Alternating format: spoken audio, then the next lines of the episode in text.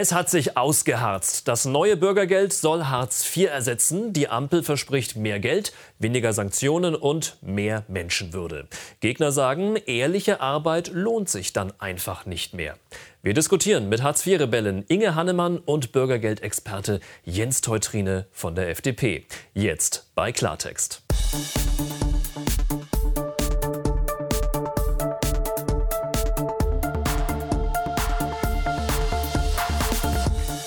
Klartext aus Berlin. Schön, dass Sie bei uns sind. Ganz herzlich willkommen. Ich freue mich, dass meine beiden Gäste heute auch hier sind. Inge Hannemann war Mitarbeiterin im Jobcenter. Sie hat Missstände immer wieder lautstark angeprangert, bis sie irgendwann dann auch dort rausgeflogen ist.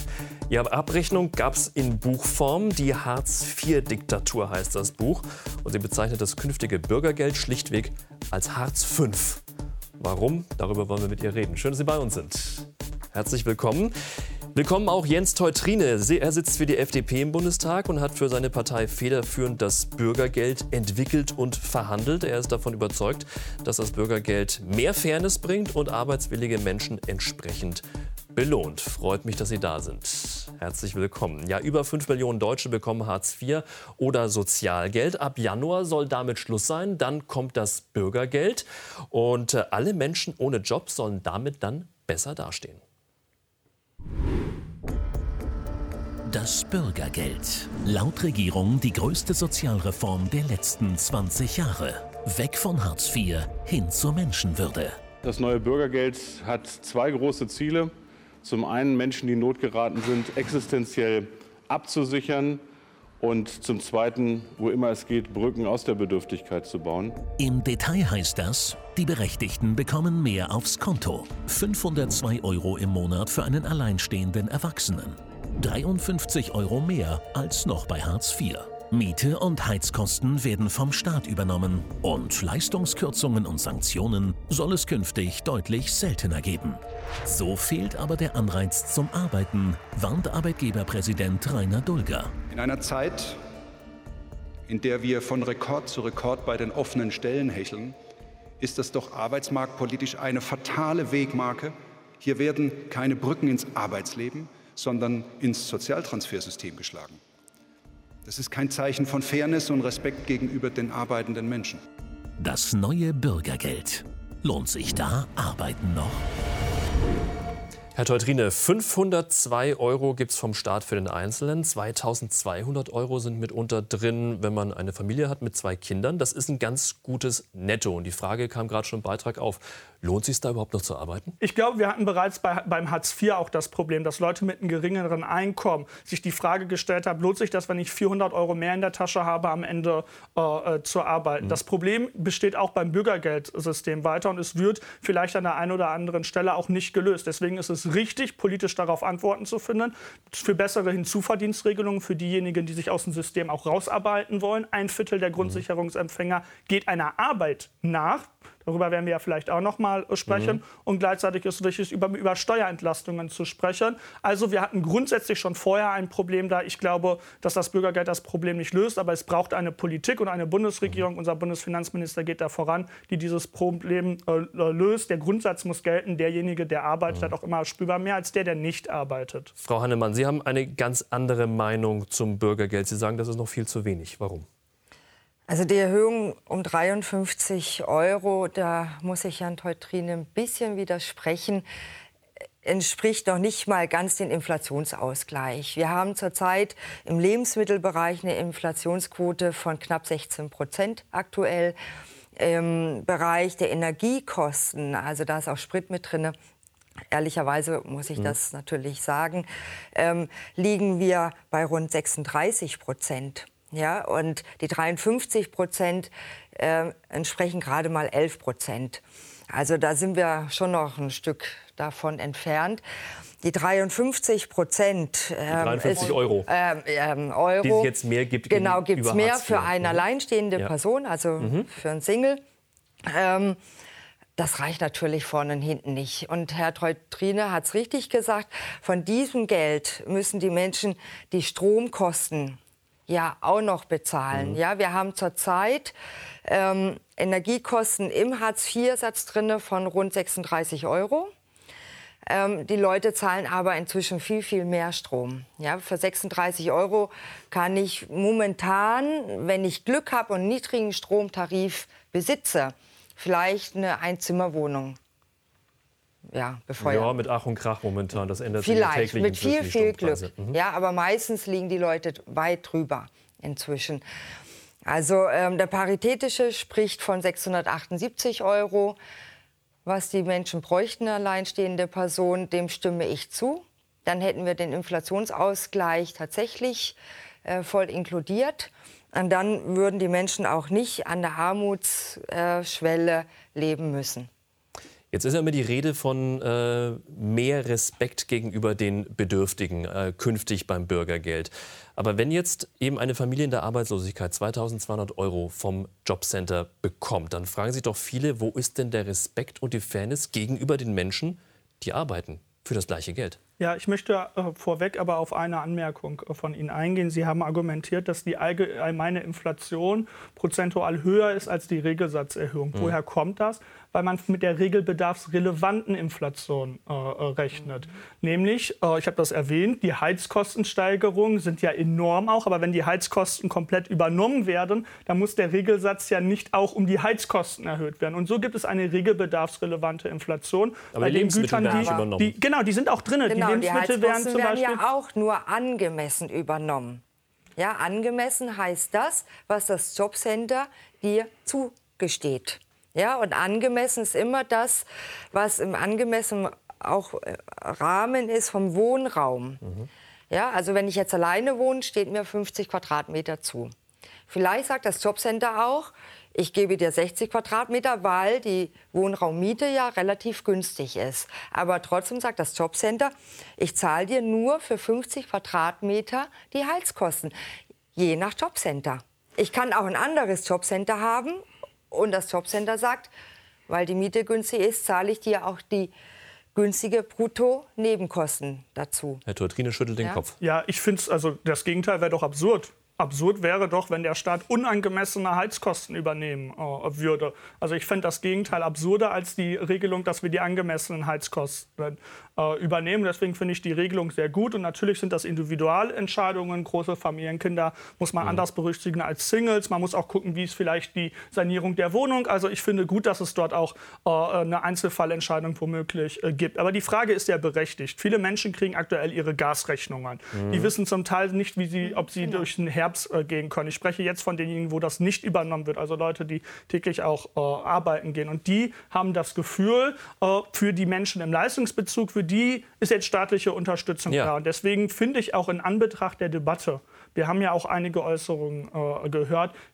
kann ich es ehrlicherweise nicht na nachempfinden, wenn man eine Erhöhung um 200 Euro aktuell äh, äh, fordert. Äh, das würde doch wirklich das Lohnabstandsgebot auch äh, untergraben, dass diejenigen, die arbeiten, am Ende auch mehr in der, in der Tasche haben. Ich finde es angemessen, die Inflation auszugleichen, aber die Forderungen sind auch alt. Die Forderung des Paritätischen Verbandes beispielsweise ist eine Forderung, die schon vor der Pandemie äh, äh, geltend war. Das macht sie nicht richtig oder falsch, sie aber dann zu verkaufen als seine Antwort auf äh, auch vor dem Krieg und den Inflationspreisen eine Antwort darauf ist natürlich dann auch ein Taschenspielertrick. Aber noch mal die, die Forderung kann nicht alt sein, weil Armut ist nie alt.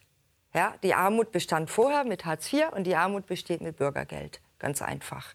Aber trotzdem, Sie sagen, wer arbeitet, hat mehr Geld in der Tasche. Das ist ja ähm, gerade niedrig, haben, ja. muss, aber das ist ja mit dem Bürgergeld und äh, auch jetzt bei Hartz IV ist die, ist die Spanne noch ein bisschen größer. Aber künftig beim Bürgergeld durch die Erhöhung eben auch, dass es eben mehr gibt, gleicht sich das sehr an. Und da sagt ja sogar der führende Arbeit, äh, Arbeitgebervertreter sagen ja, äh, wir haben gehört, Rainer Dulger, der ähm, äh, Arbeitgeberpräsident, sagt, das verschwimmt ja im unteren Bereich. Also die Leute, die jetzt schon sehr wenig verdienen, aber arbeiten gehen, ähm, haben netto am Ende gleich viel, wenn nicht sogar weniger als äh, künftige Bürgergeldsbezieher. Wie kann das sein? Was ja, ist da mit dem Respekt und der Fairness? Das ist meine ursprüngliche genau, Frage. Genau, das ist ein richtiger Gedanke. Der Sozialstaat wird ja von denjenigen finanziert, der arbeiten geht und der bezahlt äh, auch das Leben, wenn Menschen ja, in, Not, in, der Notlage geraten. Das ist das Prinzip der Solidargemeinschaft. Äh, mhm. und der Hinweis ist ja auch richtig, dass man aufpassen muss. Aber es ist genau in der Inflation äh, äh, angeglichen. Es wird ja sogar kritisiert, dass das nicht mal stimmen würde. Das Bundesverfassungsgericht hat auch ein Urteil dazu bereits 2019 2014 gefallen. Dass das notwendig ist, auch einen Ausgleichsmechanismus äh, 2014. 2014, mhm. genau, 19 war die Sanktionsregelung. 2014, dass es ein transparentes Verfahren äh, braucht. Daher muss die Antwort sein, dass wir beim Steuertarif genau wie bei der, beim Regelsatz drangehen, genau an der Inflation anpassen. Ab wann eigentlich äh, Steuern gezahlt werden muss, muss an der Inflation angepasst werden. Der Steuertarif muss an der Inflation angepasst werden, damit auch die arbeitende Bevölkerung äh, unterstützt werden. Ich würde mir wünschen, dass einige Politiker, die auf den Cent genau den Regelsatz manchmal berechnen, auch auf den Cent genau die Steuerbelastung in unserem Land berechnen würden. Wir als FDP machen uns dafür stark, dass es auch einen entsprechenden Inflationsausgleich und Entlastung bei der arbeitenden Bevölkerung gibt. Bei einigen Beispielen, die Sie auch äh, heute angeführt haben, bei einer vierköpfigen mhm. Familie im Bereich Einkommen 2000 Euro als Beispiel, möchte ich aber auch anführen, dass die zum Teil wohngeldberechtigt äh, äh sind. Das wird manchmal ja. äh, unterschätzt. Eine andere Sozialleistung, aber manchmal geht in der Debatte auch unter, dass einige von den Rechenbeispielen selbst berechtigt werden, auch Sozialleistungen. Also Sie sagen, es wird den Fall nicht geben, dass jemand, der arbeitet, weniger hat oder gleich viel hat wie jemand, der künftig Bürgergeld bezieht, wenn man es miteinander direkt vergleicht.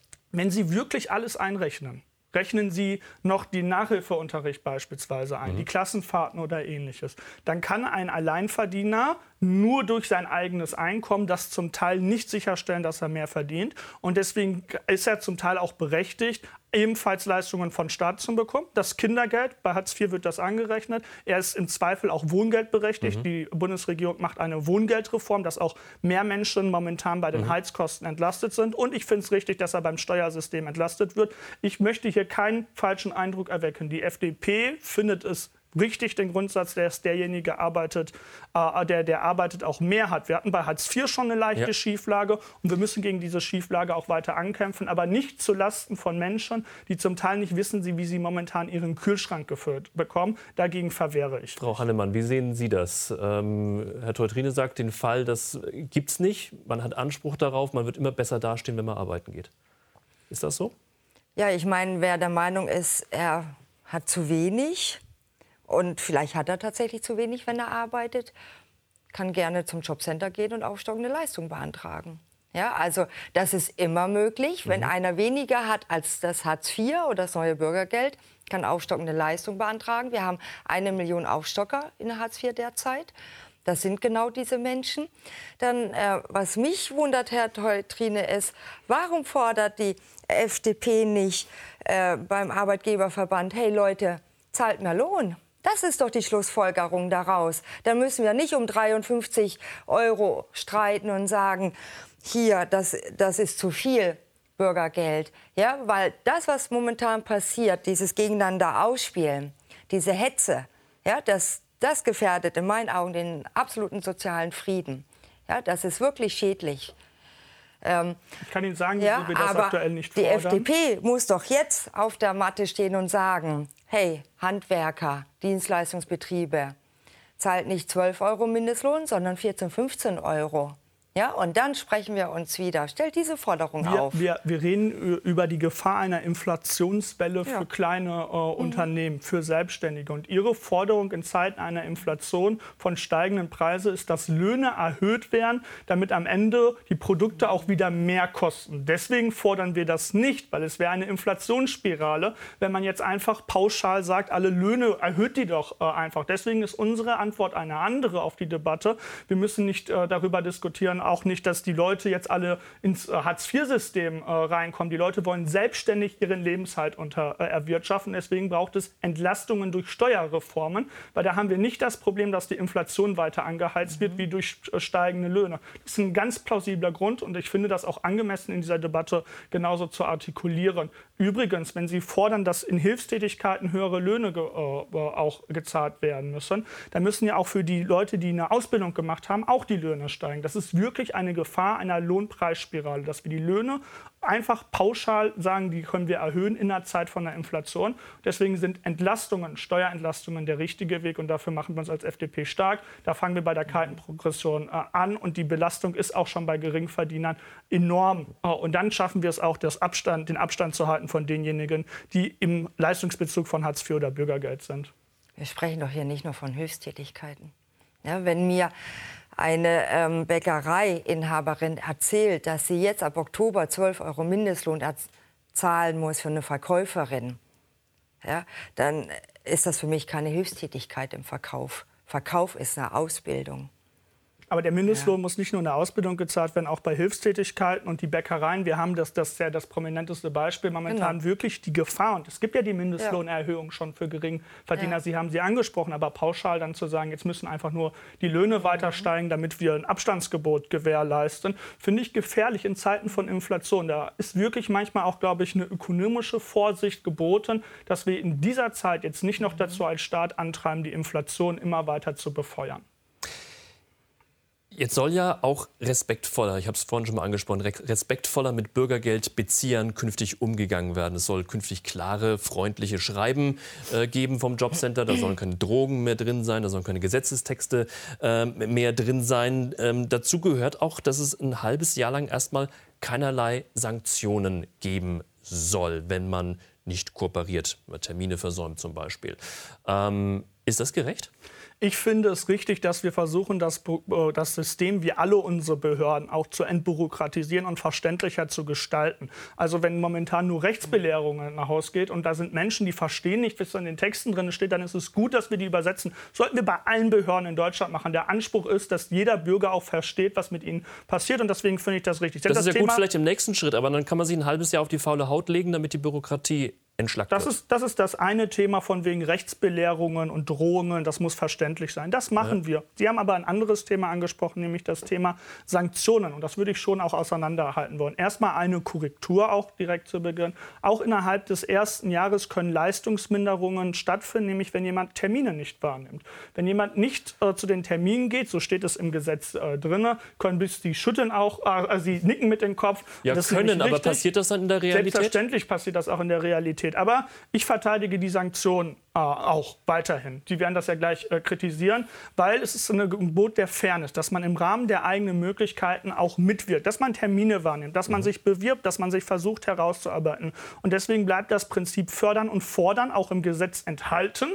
Das kann man kritisieren, aber es ist nicht gelöscht, wie es manchmal behauptet wird. Aber die Frage ist, wie bringen wir Menschen raus? Von Sanktionen sind nur 3% aller Grundsicherungsempfänger überhaupt betroffen. 97% halten sich an alle Regeln. Das sind die Zahlen der letzten Jahre. Und sie werden diese Menschen nicht mit einer Sanktion in Arbeit prügeln. Um das auch mal ganz äh, deutlich äh, äh zu sagen. Das hat Hartz IV nämlich auch nicht geschafft. Wir haben trotz Hartz IV einen Arbeitsmangel. Und deswegen setzen wir auf Qualifizierung, auf passgenaue Weiterbildungsmaßnahmen, auf Arbeitsanreize durch bessere Hinzuverdienstregelungen. Weil eine alleinerziehende Mutter lohnt es sich manchmal gar nicht, äh, arbeiten zu gehen, weil ihr ganz viel von den Aufstocken auch abgezogen wird. Und das mhm. sind die Ansätze. Also wir bleiben bei den Sanktionen. Da sind wir wieder bei dem Punkt, wann lohnt sich Arbeit oder lohnt sich Arbeit künftig noch? Sie möchten aber Sanktionen ganz abschaffen. Warum? Ja, ich finde das immer schön, dass Herr Teutrine schon weiß, was ich kritisiere.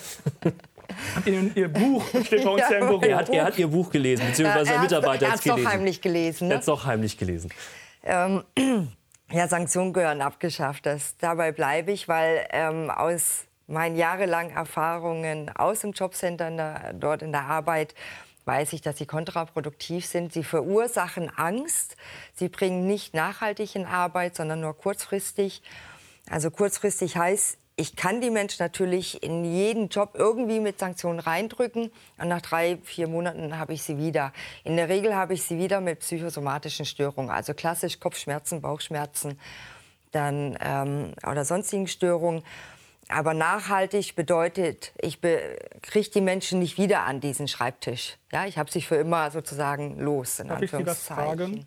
Was ist Ihre Antwort auf diejenigen, ähm, das betrifft, ich möchte das explizit sagen, nicht alle Menschen in der Grundsicherung. Aber was ist mit die, die sich verweigern? Was ist die, die nicht Termine beim Jobcenter wahrnehmen wollen? Was ist mit denjenigen, ja, die, die, auch gar nicht arbeiten genau. wollen, obwohl sie mhm. arbeitsfähig mhm. sind? Welches Instrumentarium haben Sie dann, um auch eine Frage des sozialen Zusammenhalts, denjenigen, die den Sozialstaat finanzieren, auch zu zeigen, wir haben auch Mittel, dass, dann, dass, äh, dass das dann Konsequenzen hat, wenn man nicht mitwirkt. Ich finde das ein wichtiges Thema auch. Ja, und mich würde interessieren, welche Alternative Sie ja. zu den Sanktionen haben. Ich kenne diese Frage, ich kenne diese Argumente. Dann, und ich kann nur sagen, wenn ich diese Leute am Tisch hatte und sie saßen so da, oh, ich chille lieber oder fahre lieber mhm. den ganzen Tag S-Bahn oder U-Bahn, ähm, und ich mich mit denen unterhalten habe, dann waren das in der Regel irgendwelche Blockierungen, Ängste, und zwar Versagensängste. Ich werde einen neuen Job nicht schaffen. Ich werde es nicht schaffen, pünktlich irgendwo hinzukommen oder ich werde versagen, die Kollegen werden mich nicht mögen oder irgendwas. Aber oder es gibt auch Leute, die krank. haben einfach keinen Bock.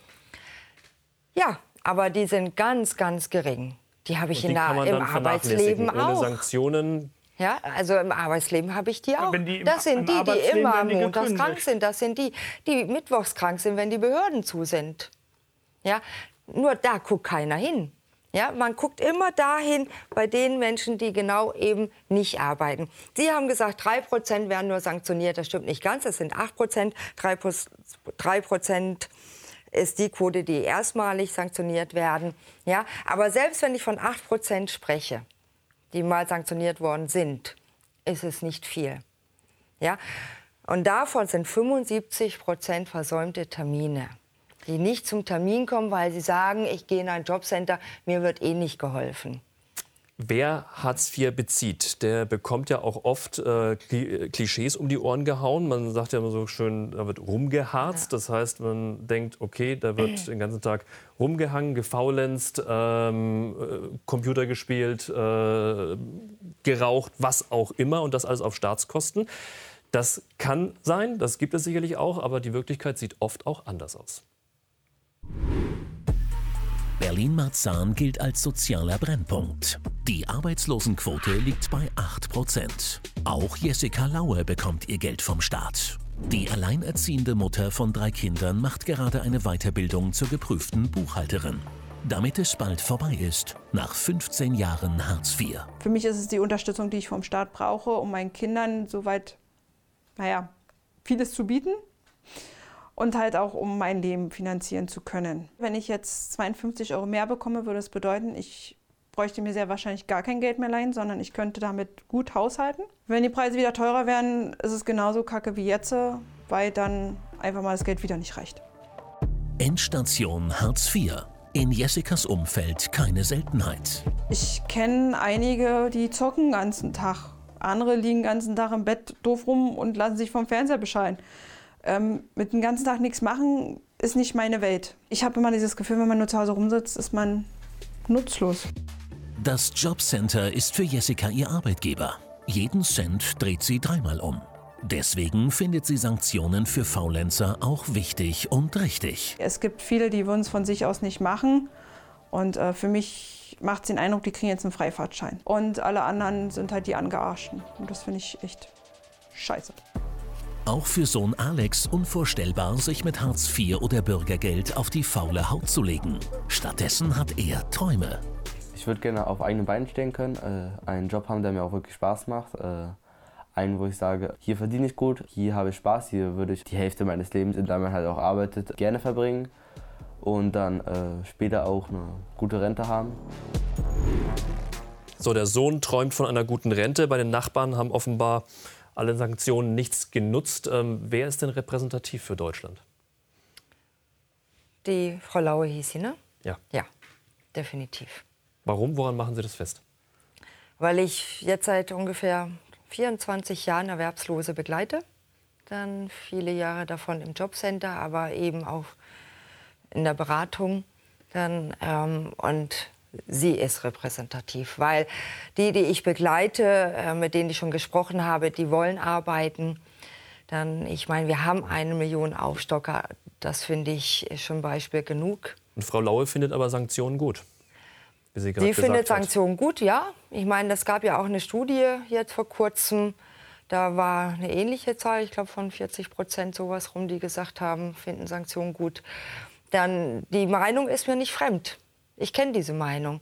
Ja, ähm, weil sie sagen, ja, wieso, ich tue doch auch was und die, die tun nichts, also finde ich Sanktionen gut. Lass ich stehen. Ja, ich weiß nur eben aus eigener Erfahrung, sie sind kontraproduktiv, weil es macht Angst. Ja? Und ich habe das ja an meinen ähm, Erwerbslosen im Jobcenter gemerkt, als ich diese Bedrohung rausgenommen habe aus den Einladungen, dass ich eben nicht sanktioniere. Da sind sie plötzlich ohne Angst gekommen. Im Schnitt kam jeder Zweite zum Termin. Und plötzlich sind sie zu 99 Prozent gekommen, weil sie keine Angst mehr hatten. Aber wie sollte man denn umgehen mit diesen Hardcore-Verweigerern, die eben gerade auch angesprochen wurden, die den ganzen Tag nur rumliegen und auf der faulen Haut liegen und nichts tun? Wenn ich 100 habe, dann ist es vielleicht einer. Ja, soll ich stundenlang mich mit diesem beschäftigen? Also die können dann weiter rumliegen? Nein, den werde ich natürlich einladen. Und irgendwann wird er kommen. Und dann setze ich ihn auf den Pott. Das habe ich auch gemacht. Ich habe keine Kuschelpädagogik angewandt. Das nie. Aber schon auf den Pott gesetzt. Aber ich habe gewartet, bis er kam oder sie. Und wie muss man sich das auf den Pott setzen vorstellen? Ja, ausgefragt. Mit Sanktionen? Nein. Dann, dann wäre er oder sie wieder nicht gekommen. Dann wäre er raus und hätte gesagt, die blöde Kuh.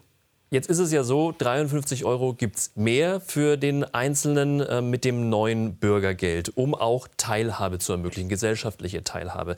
Herr Teutrine, Sie kommen selbst aus sehr einfachen Verhältnissen. Äh, Ihre Eltern sind geschieden, kleine Wohnungen. Ihre Mutter ähm, hat noch einen Teilzeitjob äh, zum Putzen äh, gehabt, um ähm, äh, über die Runden zu kommen mit der Familie. Äh, hatten Sie das Gefühl, dadurch von gesellschaftlicher Teilhabe ausgeschlossen zu sein? Selbstverständlich macht das mit, was mit einem Menschen, wenn man ökonomisch nicht die Möglichkeiten hat, auch seinen Kindern vielleicht das zu ermöglichen. Deswegen bewundere ich auch die Frau in dem Beitrag. Sie hat nämlich gesagt, sie macht eine Weiterbildung als Buchhalterin. Deswegen wird sie auch beim Bürgergeld nicht nur 52, 53 Euro äh, zusätzlich bekommen, sondern wir unterstützen alle äh, die noch mal sagen, ich hole einen Berufsabschluss ab. Zwei Drittel der Langzeitarbeitslosen hat keine berufliche Qualifizierung. Die kriegen 150 Euro jeden Monat noch mal zusätzlich. Da muss ich einhaken. Die Zahl möchte ich wirklich korrigieren. Ich habe noch mal nachgerechnet. Dann, also, es sind nur 30 Prozent. Wir haben 3,8 erwerbsfähige Leistungsberechtigte. Ja, also ich habe extra noch mal nachgeguckt. Der Langzeitarbeitslose. Ja, und Langzeitarbeitslose haben wir 900.000.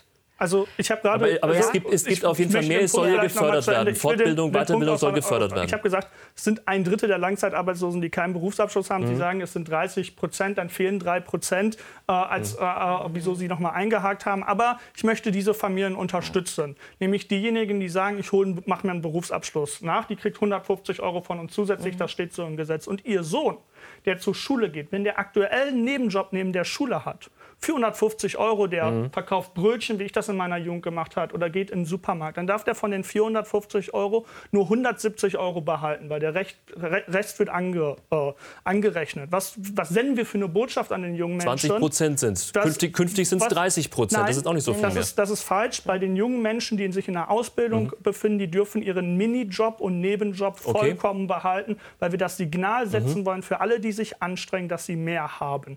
Und äh, auch bei anderen anderen Personen, die aufstocken, gibt es eine erste Änderung bereits im Gesetzesentwurf. Um die Familien sollte uns, auch in der Diskussion viel mehr gehen. Und wie schaffen wir es, die auch zu Beispielen für anderen zu machen, wie man noch mal die Perspektive rausnimmt. Und deswegen halten wir an Sanktionen fest. Außerhalb der äh, ersten halben Jahr gibt es das Maximum, was das Bundesverfassungsgericht äh, auch erlaubt, als Ultima Ratio für Totalverweigerer. Das kann man kritisieren, darüber kann man äh, äh, diskutieren, aber es ist kein bedingungsloses mhm. Grundeinkommen durch die Hintertür, sondern wir setzen auf Weiterbildung und Anreiz, wie bei dieser Frau, was ich sehr bewundere, dass man sich noch mal auch auf den Weg macht, eine, eine Ausbildung nachzuholen. Auf diese Kritik mit dem bedingungslosen Grundeinkommen, diese Debatte, die jetzt wieder aufkommt, da werden wir später noch zu kommen. Aber Frau Hannemann, jetzt ist es ja so, man kriegt erstmal mehr Geld, diese 53 50 Euro mehr, von denen wir ähm, die ganze Zeit immer wieder sprechen. Dazu kommt ja auch, dass das sogenannte Schonvermögen äh, deutlich erhö erhöht wird. Das heißt also Ersparnisse bis, äh, wie viel sind 60.000 Euro.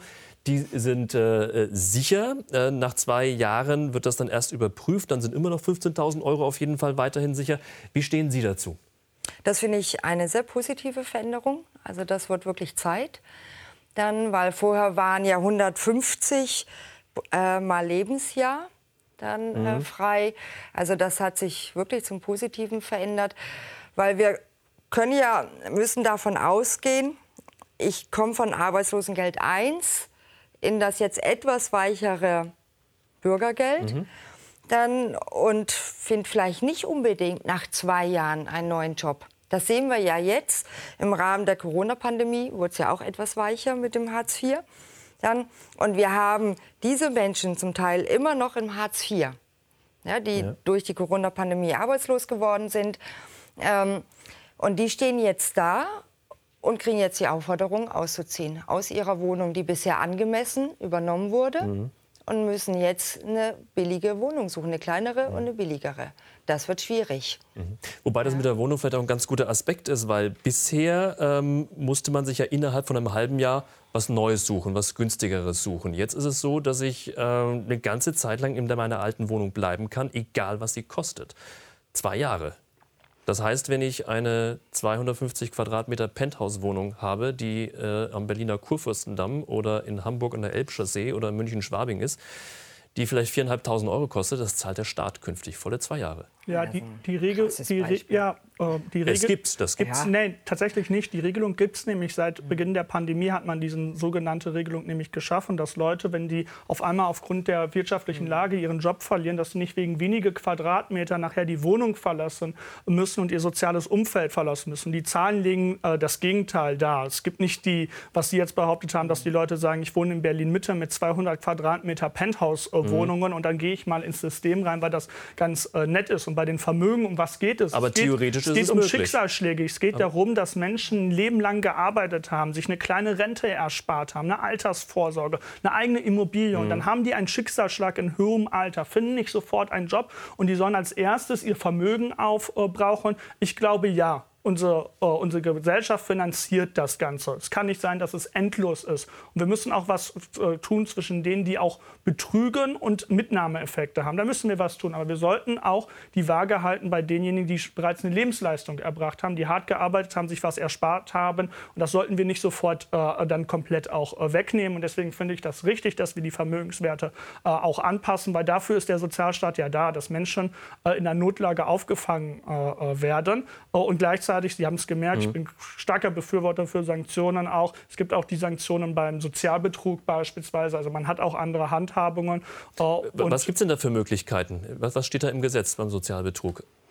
Ja, da ist zum Beispiel eine, die Verwirkung von Leistungen grundsätzlich ja sogar äh, möglich. Also auch wenn das Bundesverfassungsgericht entschieden hat, dass keine hundertprozentige Sanktion geben kann, gibt es im absoluten Einzelfall auch die Möglichkeit, sogar Sozialleistungen zu verwirken, nämlich dann, wenn man gar nicht bedürftig war und sie erschlichen äh, hat. Ja, halt die das Anzeige, ist, genau, das, Verwirkung das, genau, Leistung und Rückzahlung. Und die Rückzahlung dann auch von und den Sperre. Leistungen. Aber da müssen, da, da, da müssen wir auch besser äh, werden, vielleicht an der einen oder anderen Stelle. Aber ich will auch sagen, das ist ein geringer Anteil, der unseren Sozialstaat ausnutzt. Da müssen wir das machen. Das ist auch manchmal ein geringer Anteil von Steuerhinterzieher.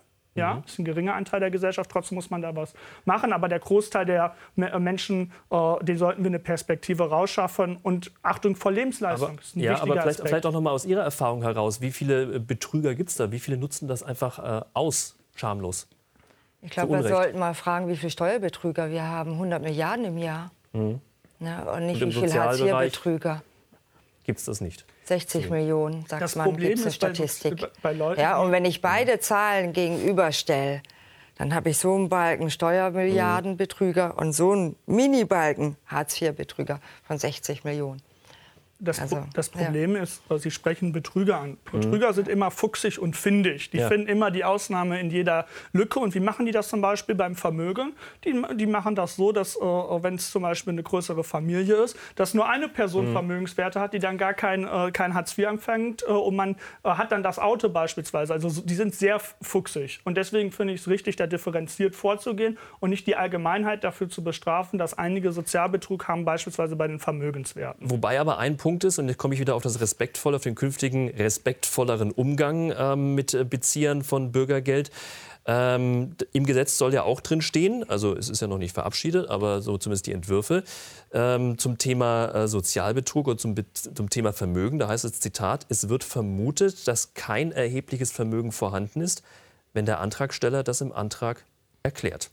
Genau. Also man glaubt dann erstmal an das gute Menschen. Das ist dann das künftige Prinzip. Nee, das ist auch das Prinzip, was wir in den letzten zwei Jahren äh, gehabt haben. Also Leute, die in eine Grundsicherung reinkommen, die machen eine mhm. Selbstauskunft. Hat der, Sie haben das ja beschrieben, dass Sie Ihre Kunden auch zum Teil sehr gut erkennen. Gibt es begründete Zweifel daran, dass diese Selbstauskunft zum Beispiel falsch ist, können Sie selbstverständlich auch dann eine Vermögensprüfung anleiten. Aber mhm. der Regelfall ist nicht als erstes auf einen Centbetrag die, Leistung, die, die Vermögen zu mhm. kontrollieren, sondern das Erste, was der Jobcenter-Mitarbeiter machen sollte, Monate ist, wie kriege ich die Menschen wieder in Arbeit? Was ist die nächste Perspektive? Also weniger Bürokratie. Es gibt die Möglichkeiten, da trotzdem weiter vorzugehen, aber für die große Masse äh, äh ist das vielleicht dann ja, nicht so und ich möchte hier einhaken, wenn ich einen Antrag auf Hartz IV stelle oder auf das neue Bürgergeld, muss ich ja trotzdem meine Kontoauszüge einreichen mhm. der letzten drei oder sechs Monate.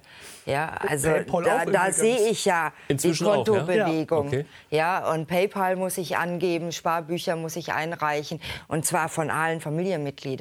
Also man muss einmal richtig ja. auspacken. Und das Jobcenter Jetzt, kann jederzeit ja. ähm, die Kontobewegung abrufen und die Finanzamtsbewegung. Also. Jetzt äh, erntet das neue Bürgergeld äh, dennoch eine Menge Kritik von Seiten der Arbeitgeber, aber auch aus der Opposition haben wir da schon viel gehört. Es sei das bedingungslose Grundeinkommen leid. Das ist äh, der Vorwurf. Die Ampel weiß das von sich, aber die Diskussion ist plötzlich doch wieder da. Das bedingungslose Grundeinkommen. Geld für alle zwischen 1000 und 1500 Euro ohne Gegenleistung. Kann das funktionieren? Das Netzwerk Grundeinkommen fordert die finanzielle Grundausstattung für alle schon seit fast 20 Jahren. Es hieß immer, zu Hartz IV gibt es keine Alternative. Und wir sind der Meinung, dass das bedingungslose Grundeinkommen die Alternative ist. Vier Kriterien nennt das Netzwerk. Ein Kriterium unter anderem ist, dass es in der Höhe sein muss, dass eine Teilhabe gewährleistet sein muss. Dann soll es bedingungslos sein. Dann soll es ohne Arbeitszwang verbunden sein. Und jeder und jede Person äh, muss das bekommen. Etwa die Hälfte der Deutschen würde ein bedingungsloses Grundeinkommen begrüßen, aber auch weiter arbeiten glaube, ich würde einfach meine Träume verwirklichen, weil ich glaube, das ist ja eigentlich auch der Sinn des bedingungslosen Grundeinkommens. Da würde ich nicht mehr arbeiten gehen. Einfach gucken, dass ich das tun kann, was mir Freude macht. Erstmal die Miete absichern, glaube ich. Das ist, glaube ich, das Wichtigste, dass man darüber keine Angst haben muss. Das bedingungslose Grundeinkommen lädt ein, Dinge einfach mal anders zu machen. Das bedingungslose Grundeinkommen. Das bessere Bürgergeld auch für Deutschland. Wir sprechen heute mit äh, Hartz-IV-Rebellin Inge Hannemann und Jens Teutrine von der FDP über die Pläne zum neuen Bürgergeld. Jetzt haben wir gerade eben gehört, bedingungsloses Grundeinkommen. Die Diskussion ist wieder da. Das klingt doch erstmal, kommt auf die Höhe an, natürlich erstmal ganz ähm, verlockend. Wäre das bedingungslose Grundeinkommen das bessere Bürgergeld aus Ihrer Sicht? Definitiv. Weil das bedingungslose Grundeinkommen berücksichtigt den Menschen in der Würde sofern es wirklich bedingungslos ist und armutsfest und existenzsichernd ist und ohne Bedürftigkeitsprüfung. Wie stehen Sie dazu? Ja, das, man kann das an meinen Äußerungen ja schon vorahnen, dass ich gegen bedingungsloses Grundeinkommen ist, weil bedingungsloses Grundeinkommen muss auch erstmal erwirtschaftet äh, werden. Also bevor Geld verteilt wird, muss das jemand erwirtschaften. Und ich finde die Bedingung richtig, dass man mitwirkt, dass wenn man arbeitsfähig ist, sich auch um eine Arbeit bemühen äh, muss. Und wenn man das nicht macht, dass es theoretisch auch Konsequenzen äh, gibt. Auch die Höhe des bedingungslosen Grundeinkommens halte ich in der aktuellen Situation auch für sehr, sehr gefährlich. Das gibt der Bundeshaushalt auch gar nicht her äh, das herzustellen. Deswegen glaube ich, Sie sagen es ja richtig, das Bürgergeld ist kein bedingungsloses Grundeinkommen. Sie sind eine Befürworterin eines bedingungslosen Grund Grundeinkommens. Das ist ja auch immer ein Beweis, dass die Opposition das manchmal versucht so darzustellen, ist ja auch Oppositionsrhetorik. Statt über bedingungsloses Grundeinkommen zu diskutieren, sollten wir noch mehr darüber diskutieren, wie können wir junge Menschen eine Perspektive durch, gut, durch gute Bildung aufzeigen, um sich aus der Sozialbedürftigkeit zum Beispiel auch herauszuarbeiten, Perspektive Menschen zu geben, für echte Erwerbsanreize zu, ähm, äh, durch bessere Hinzuverdienstregelungen. Ja, ich würde aber ganz gerne noch ganz kurz über das bedingungslose ja, Grundeinkommen gibt, ja. diskutieren, weil wie Sie schon sagen, das, das muss ja finanziert werden und es funktioniert auch nur, wenn es genug Menschen gibt, die äh, arbeiten gehen und das damit auch finanzieren wiederum, indem sie nämlich äh, Steuern zahlen. Äh, was ist denn, wenn der Plan nicht aufgeht und ähm, dann doch eher Mensch, mehr Menschen sagen, ach, ich nehme das lieber, als dass ich gebe? Das glaube ich nicht, weil wir haben inzwischen so viele Umfragen, wo wirklich zwischen 50 und 75 Prozent sagen, ich würde meinen Job gar nicht aufgeben. Ja, ich würde ihn vielleicht anders gestalten. Und ähm, wir müssen auch beim bedingungslosen Grundeinkommen mal ein bisschen von dieser produktiven Arbeit weggehen. Wir haben ganz viele Bereiche der reproduktiven Arbeit, die kaum gesehen wird. Ja, das ist die ganze Sorgearbeit, die Erziehungsarbeit, Pflege von Angehörigen. Dann, das ist die Ehrenamtsarbeit. Ja, unsere Gesellschaft würde zusammenbrechen, wenn es diese Ehrenamtsarbeit nicht geben würde. Ja, oder die Pflegearbeit. Ähm, es ist die politische Arbeit. Ja? Wenn, wenn jemand für dich deine Plakate aufhängt, das ist Ehrenamtsarbeit. Ja? Ähm, stell dir mal vor, das macht niemand mehr. Ja? Aber Sie können sich sicher sein, irgendjemand macht's. Klartext. Aus Hartz IV wird Bürgergeld. Warum lohnt sich Arbeit weiterhin? Arbeit hat ja nicht nur immer einen finanziellen Wert, Arbeit hat ja auch den Wert des Selbstwertgefühls für ganz viele Menschen, ein Teil dieser Gesellschaft zu sein. Und das ist bei vielen Menschen, die vielleicht auch äh, in Sozialleistungen reinrutschen durch einen Schicksalsschlag oder ähnliches. Man hört sehr häufig, dass die sich gar nicht so gebraucht würden. Und dann wirkt das wie so eine Spirale. Und deswegen sollten wir ja, Finanzen sind wichtig und ja, wir stehen dafür auch ein, dass es Steuerentlastungen gibt. Aber unterschätzen Sie auch nicht die Wirkung, äh, das, was Arbeit auf Menschen macht, dass sie nämlich Teil der Gesellschaft sind und äh, soziale Teilhabe durch Arbeit haben. Und deswegen ist es auch wichtig, kein bedingungsloses Grundeinkommen zu, äh, einzuführen, sondern auch weiter äh, Menschen äh, dabei zu unterstützen, dass sie sich durch ihre Erwerbseinkommen äh, leben können sagt Jens Teutrine von der FDP. Dankeschön, dass Sie heute bei uns waren. Dankeschön auch an Inge Hannemann, Autorin und Hartz-IV-Rebellin haben wir sie genannt. Dankeschön für Ihre Erfahrung auch. Und das war Klartext für diese Woche. Wir sind wieder da, nächste Woche wie gewohnt, am Mittwoch um 22 Uhr. Bis dahin, einen schönen Abend für Sie.